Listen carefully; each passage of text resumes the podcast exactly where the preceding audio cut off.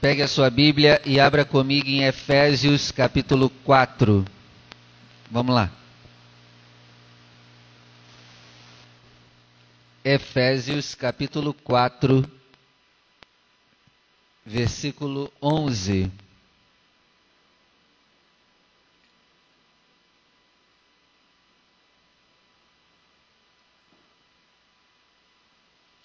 Efésios 4, verso 11.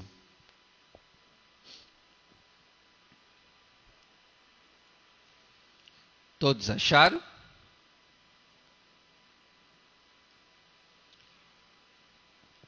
Coríntios, Gálatas, Efésios. Vamos lá. Coríntios, Gálatas, Efésios.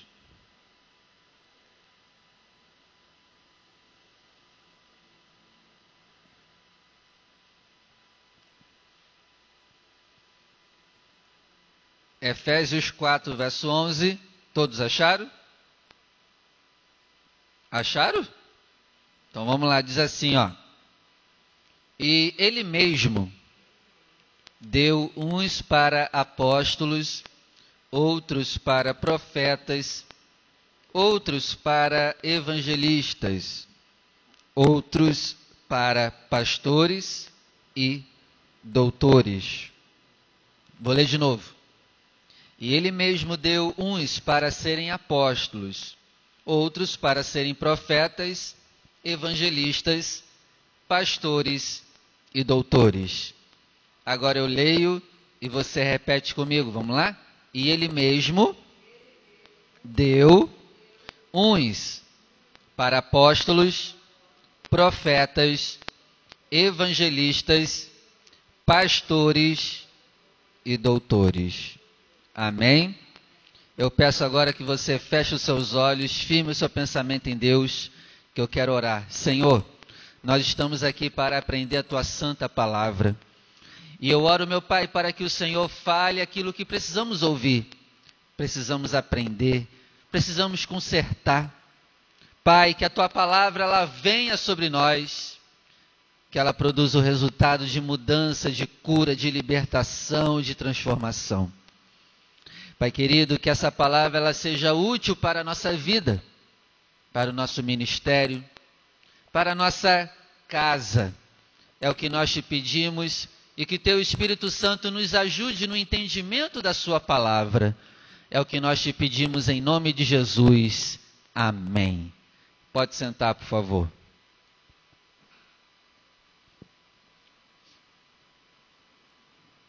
Então, hoje nós vamos falar sobre o ministério apostólico. Esse é o tema de hoje. Ministério apostólico. Você viu aqui que o Espírito Santo ele distribui para a igreja cinco ministérios: apóstolo, profeta, evangelista, pastor e doutor. Você tem um desses cinco.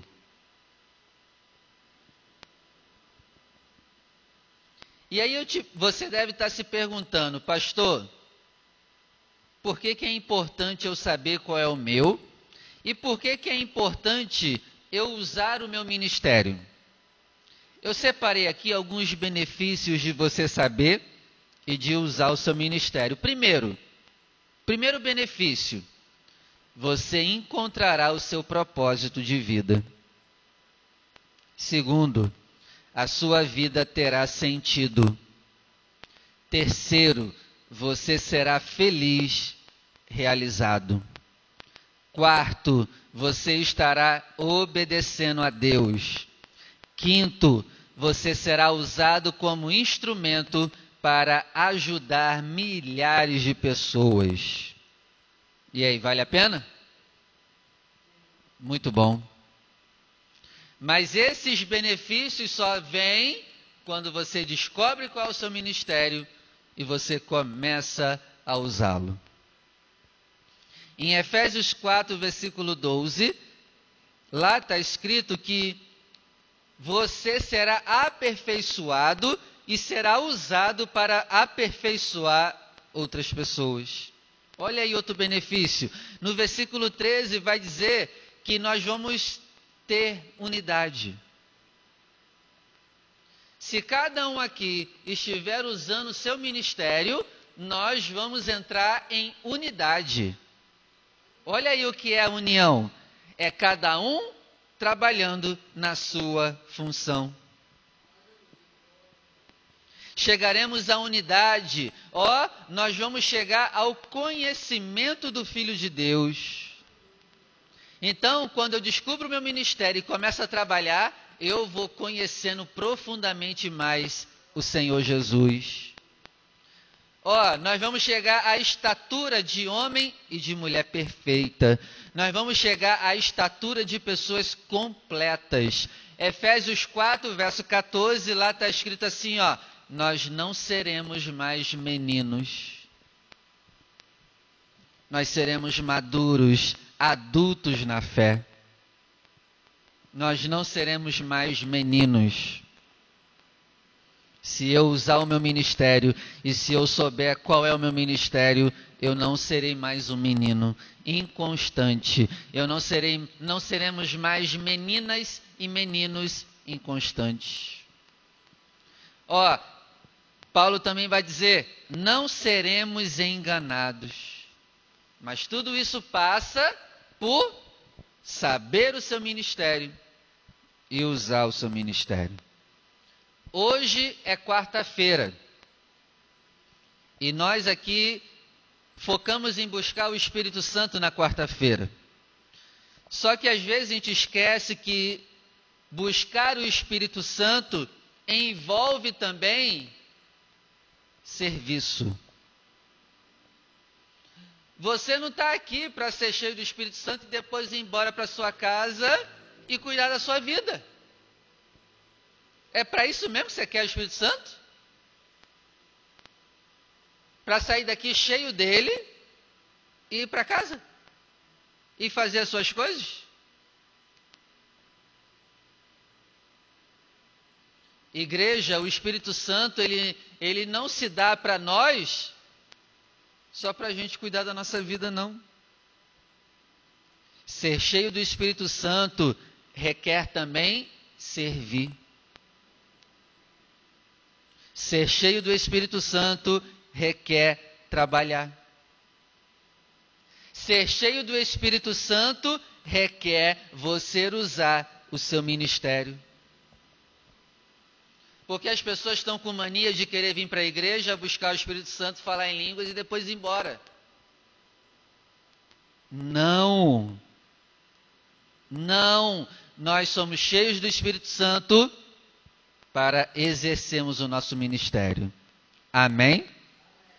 Outro benefício de você usar o seu ministério e saber qual é, é que cinco perguntas serão respondidas. Primeiro, quem eu sou? Você quer saber quem você é? É só você descobrir o seu ministério e começar a usar. Segunda pergunta que será respondida: de onde eu vim? Terceira pergunta que será respondida: por que estou aqui? Como tem gente que tem dúvida, por que, que eu nasci? Para que, que eu estou aqui? Para que, que eu vim para essa terra? O que, que eu estou fazendo aqui? Essa pergunta vai ter resposta quando você souber o seu ministério e começar a usar. Porque senão você vai viver a vida como e eu como uma barata tonta. Vai deixando a vida levar, empurrando com a barriga. O quarto benefício de você saber o seu ministério, você vai descobrir a pergunta assim, ó: o que eu posso fazer nessa terra? O que você pode fazer nessa terra? Você vai descobrir sabendo qual é o seu ministério e usando. E a última pergunta que você terá resposta é: para onde estou indo? Vou repetir, você vai descobrir quem você é, você vai descobrir pra, da onde você veio, você vai descobrir por que, que você está aqui, você vai descobrir o que você pode fazer aqui E quinto, você vai descobrir para onde você está indo. Gente, é muito bom você saber o seu ministério. Olha só quanto benefício tem. É muito bom ainda mais não só saber, mas começar a usar. Aí nós vamos chegar à plenitude da verdadeira alegria. Mas para chegarmos nesse nível, nós precisamos descobrir o nosso ministério e principalmente começar a usá-lo. Abre comigo em Efésios capítulo 4, versículo 1.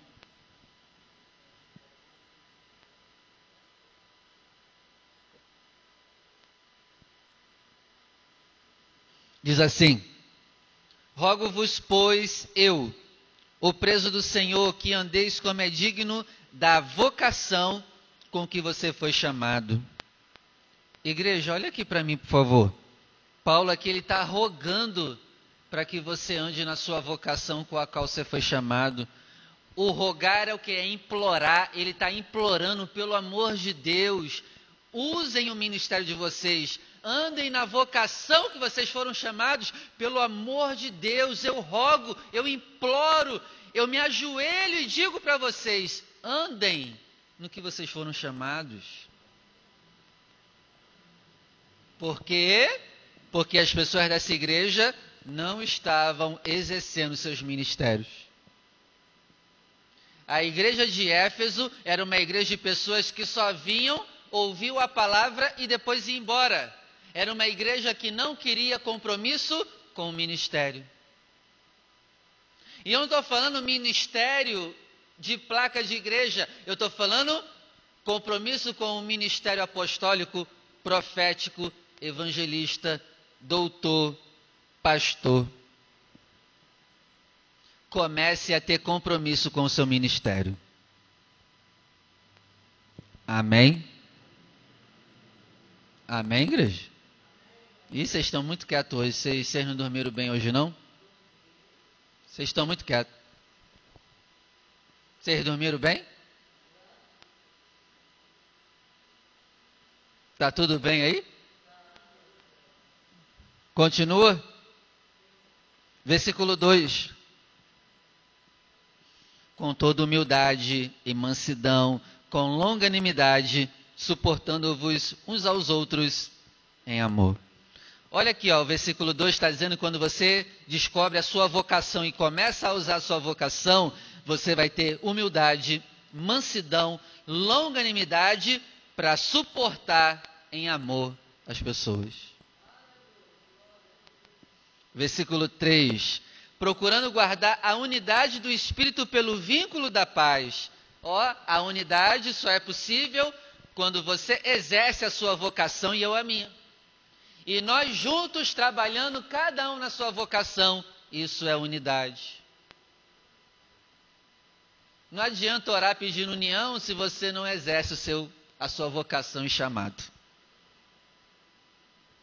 Ó, versículo 4. Há um só corpo, um só espírito. Como também você foi chamado em uma só esperança da vossa vocação. Aí, de novo, Paulo comparando o exercício da nossa vocação, ele compara o quê? Se cada um aqui exercer a sua vocação, o seu ministério, nós vamos nos tornar um só corpo.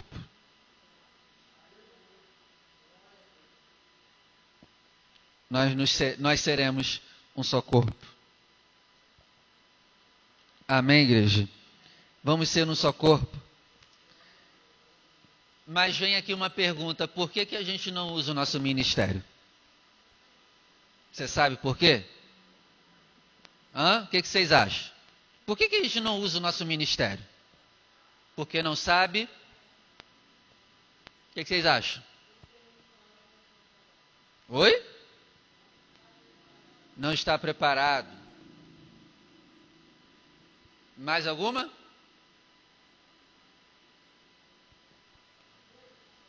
Eu separei aqui alguns motivos que eu lembrei Primeiro, motivo pelo qual a gente não usa o nosso ministério é porque a gente nem sabe disso. E olha que a gente lê a Bíblia há anos, né? E nem sabe disso. Segundo motivo, você não estuda sobre o assunto. Terceiro motivo, a gente não quer. Quarto motivo, pelo qual às vezes a gente não usa o nosso ministério, é porque nós somos maus.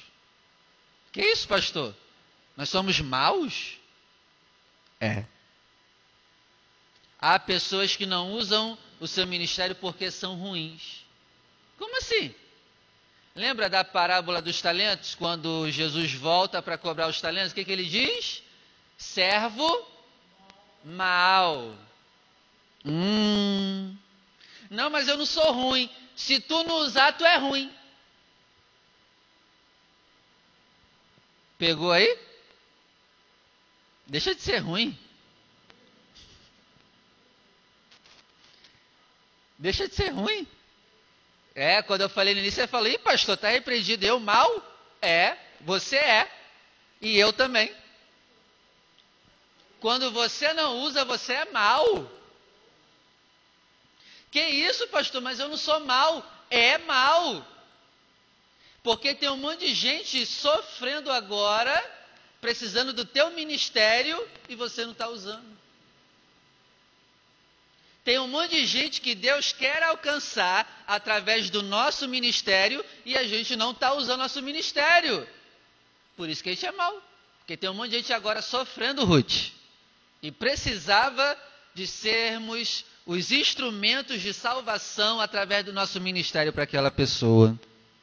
A gente é ruim. Mas essa ruindade tem que acabar hoje, amém? Depois dessa fase você não pode continuar sendo ruim. Aí o pecado vai ser dobrado. Porque nós somos maus. Porque nós somos negligentes. Porque na parábola Jesus disse o quê? Servo mau e negligente. Porque nós somos preguiçosos. Porque tem tradução na parábola dos talentos, diz assim, ó, servo mau e preguiçoso. Outro motivo, talvez a gente tenha complexo de perseguição. Outro motivo, você deixou o erro dos outros abafar em seu ministério. Não, pastor, eu nunca mais trabalho na obra, eu nunca mais exerço o ministério porque eu já sofri muito. Talvez seja por isso também. Outro motivo pelo qual as pessoas não usam seu ministério é porque a gente acha que já tem muita gente trabalhando e que não precisam da gente. A seara é pequena, né? A seara é pequena? Sempre tem vaga para trabalhar, tá? A seara é pequenininha, né, Ruth? Muito pequena, né? É do tamanho dessa igrejinha, né? A seara, né? Sempre tem vaga para de dar desculpa. Outro motivo, talvez você não se acha capaz. Mas eu digo para você, você é. Se você tem o Espírito Santo, você tem uma capacitação ministerial e precisa usar. Outro motivo, tem gente que diz assim, ó, ó, tem gente que diz assim, ó, para não exercer o ministério. Eu não. O pastor é pago para isso. Eu não preciso cuidar da igreja, porque o pastor cuida, ele é pago para isso. Ué, pastor agora virou. Não é mais vocação, é emprego? Não, ele é pago para isso, ele é preparado para isso, ele cuida, ele, é, ele ganha para isso, deixa ele cuidando da igreja. Ah, é a igreja do pastor, né? Tá vendo como a pessoa se contradiz? Não, ele é pago para isso, ele ganha para cuidar da igreja, então deixa ele cuidando. Ah, tá, então a igreja é minha, né? É, se você está deixando só eu cuidar, é porque você acha que a igreja é minha. Se vira aí. Você tem que entender que a igreja não é minha nem é sua. Você tem que entender que eu não ganho para estar tá aqui. É a minha vocação que me fez estar aqui. Ah, não, o pastor é pago para isso. Ele se vira lá. Outro motivo pelo qual as pessoas não exercem o seu ministério é porque elas não superaram as mágoas que passaram na obra. E aí saem. E aí não fazem nunca mais. E o último motivo deve ter mais, mas eu só achei até aqui. O último motivo que eu escrevi é que a gente não quer compromisso e responsabilidade. A geração de hoje não quer compromisso e responsabilidade com nada. Você pode reparar, as pessoas não querem compromisso do casamento.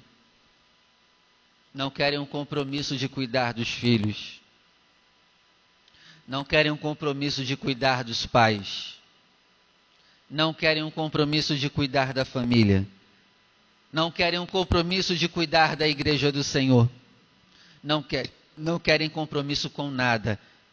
Eles querem sexo, mas não querem um compromisso do sexo, que é o que? O casamento. Eles querem ser cheios do Espírito Santo, mas não querem um compromisso de usarem o ministério que o Espírito Santo deu. Só querem ser cheios, só querem falar em línguas, só querem dons, poder, mas não querem usar. Que você seja, a partir de hoje, uma pessoa que tenha compromisso. Amém? Então, diante disso tudo que eu falei, a gente vai ver aqui rapidinho o que é uma pessoa ter o ministério apostólico. Talvez você seja um apóstolo e nem sabe. Tem esse ministério com você. A palavra apóstolo significa, anota aí, aquele que é enviado, mensageiro, embaixador aquele que é enviado, mensageiro, embaixador, seguidor, imitador. E você percebe pelo significado de apóstolo que todos nós temos a obrigação de sermos um apóstolo, porque apóstolo significa o quê? Seguidor. E nós temos que ser seguidor de quem? De Cristo. Né? Nós temos que ser imitadores de quem? De Cristo. Nós somos mensageiros de quem? De Cristo. Nós somos enviados por Cristo. Então, que você a partir de hoje seja um enviado. Cumpra o seu chamado de enviado, de mensageiro, seguidor, imitador. Em Lucas capítulo 6, verso 13, lá está escrito assim: ó, Jesus chama para si os discípulos e escolhe doze e dá o nome para eles de apóstolos. Igreja, o que, que representa ser um apóstolo? É uma pessoa que é mais próxima de Cristo. Se aproxime mais de Cristo. Em Atos capítulo 1, versículo 2, lá está escrito que o, os apóstolos foram Jesus que escolheu. E eu te pergunto, se você está aqui hoje, é óbvio, foi Jesus que te escolheu. E você precisa usar o seu ministério. Não é possível que ele te tirou do pecado, te tirou de uma vida horrível para você e eu ficarmos sentadinhos no nosso banco. Ele nos tirou para nos enviar. Ele nos tirou para sermos representantes dele. Ele nos tirou para sermos testemunhas dele. Amém? Atos 4, verso 33 diz assim, ó: "E os apóstolos davam testemunho da ressurreição do Senhor." Então nós temos um chamado de darmos a de anunciarmos a ressurreição do Senhor.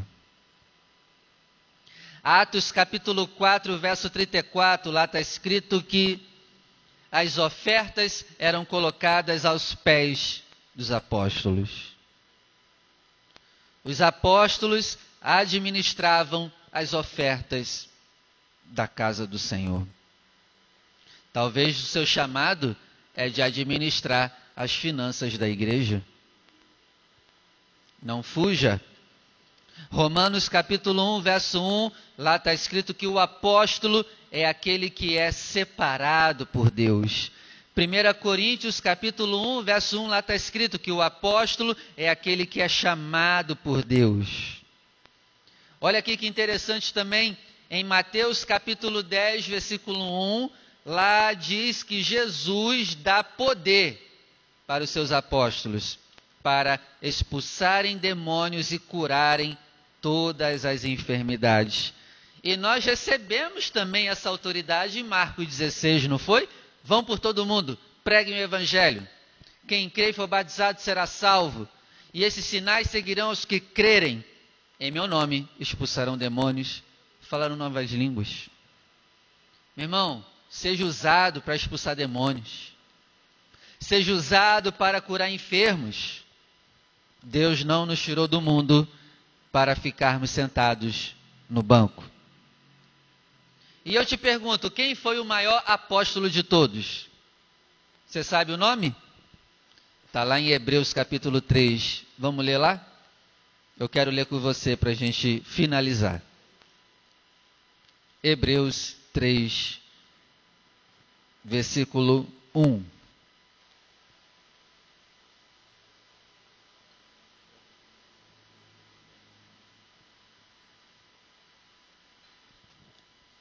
Hebreus 3, verso 1.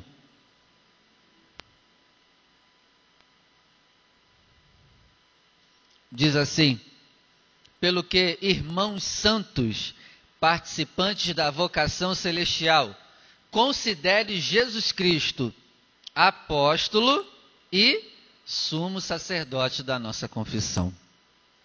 Já que a gente está falando de apóstolo, não poderíamos deixar de falar do maior de todos do maior de todos os apóstolos, que nos dá uma vocação apostólica também, de sermos enviados, de sermos testemunhas, de sermos pregadores, mensageiros e imitador do maior apóstolo de todos.